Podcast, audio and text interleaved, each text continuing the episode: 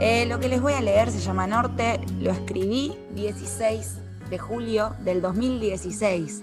Hace 5 años, yo tenía 22, tan solo una niña. Bueno, se los voy a pasar a leer. Norte. Resulta que hace un rato estaba pensando en que sos el pibe por el que más cosas hice.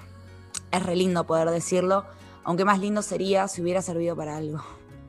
Pues, un poco sí, para tener esta sensación en el alma de que por vos hice de todo, para poder escribirlo, para poder algún día contarlo como ahora. Para si llegamos a estar juntos, echártelo en cara. Y aunque seguramente eso nunca pase, me sirve para hoy imaginar ese posible día en el que seamos dos y yo me enoje porque por vos di todo y vos poco y nada. Para empezar, y arrancamos con lo mejor, te escribí una canción.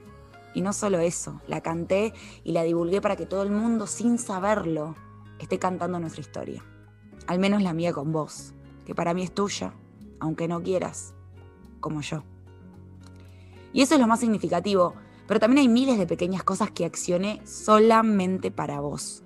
Tragos que jamás hubiera fondeado si no te estuviera por ver, o si no me acabara de enterar que no te iba a ver, o si no anduviera triste y con ganas de salir fuerte porque me desilusionaste una vez más, o me desilusioné sola.